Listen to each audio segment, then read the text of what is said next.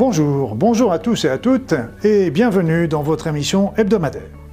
Je voudrais vous parler aujourd'hui de l'hypnose et de la sophrologie.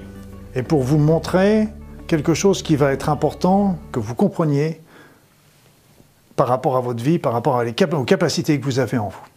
On va y revenir à la fin de mon exposé.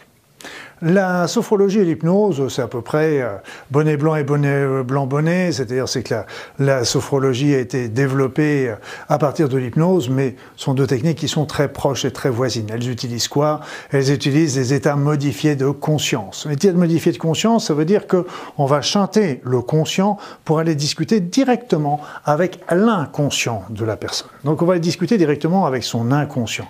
Et ça c'est intéressant parce que le conscient est plein de blocages plein de, croyances, plein d'éléments qui viennent bloquer euh, la réalisation des choses. Et donc c'est pour ça que le, de chanter le conscient va permettre de, de, passer des messages, passer de ce qu'on appelle des inductions directement à l'inconscient. Et là, l'inconscient ne va pas, avoir, ne va pas avoir les blocages, comme je vous l'ai dit, avec, qu'on peut rencontrer avec le conscient.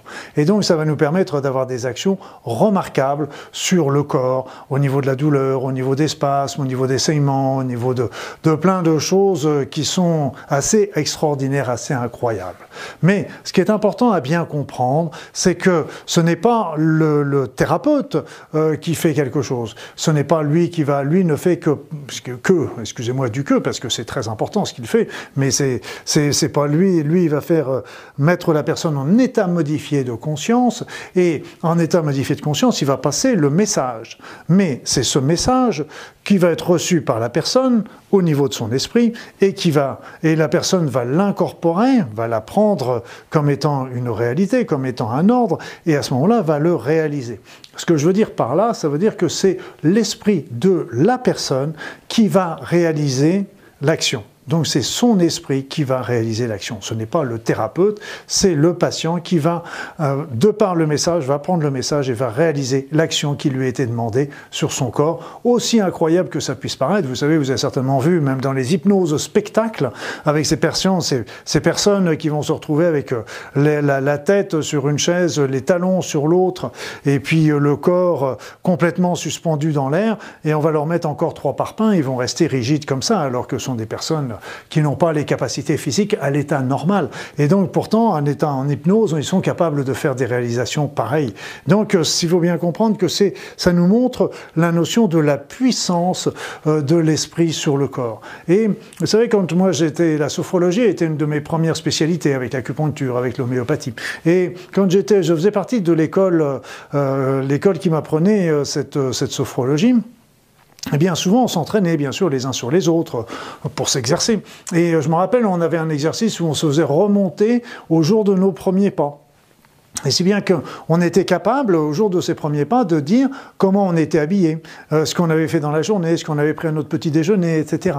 Et là, vous savez, si je vous demande, vous, là, maintenant, qu'est-ce que, comment, comment, qu'est-ce que vous avez fait le jour où vous avez fait les premiers pas tout seul, comment vous étiez habillé, on a tous oublié tout ça, parce que ça remonte à l'âge de un an. Et pourtant, à l'état sophronique, on arrive à y remonter. Ça veut dire quoi? Ça veut dire qu'on a tout ça dans la tête. Toutes les capacités qu'on a, qu'on va faire en état sophronique, de calmer la douleur, d'arrêter un saignement, etc. Tous ces, toutes ces qualités, toutes ces capacités, si on l'a à l'état modifié de conscience, on devrait tout à fait avoir, les avoir également à l'état conscient. Sauf que nous n'y croyons pas. Nous avons des blocages psychologiques et qui font que nous n'y croyons pas, nous ne pensons pas que ce soit possible, etc. Et donc à ce moment-là, bah, ça vient empêcher la réalisation. Mais moi, je vous le dis tout court, c'est que je considère que ce qu'on est capable de faire en état sophronique, en état modifié de conscience, on devrait être capable de le faire en toute conscience. Mais la différence, c'est qu'il faudrait chanter cet esprit critique qui vient nous saper un petit peu toutes le développement de ces capacités extraordinaires que l'on a en nous. Donc euh, la sophrologie, l'hypnose euh, sont des, des techniques qui m'ont déjà démontré la puissance que nous pouvons avoir sur notre corps et qui sont gigantesques.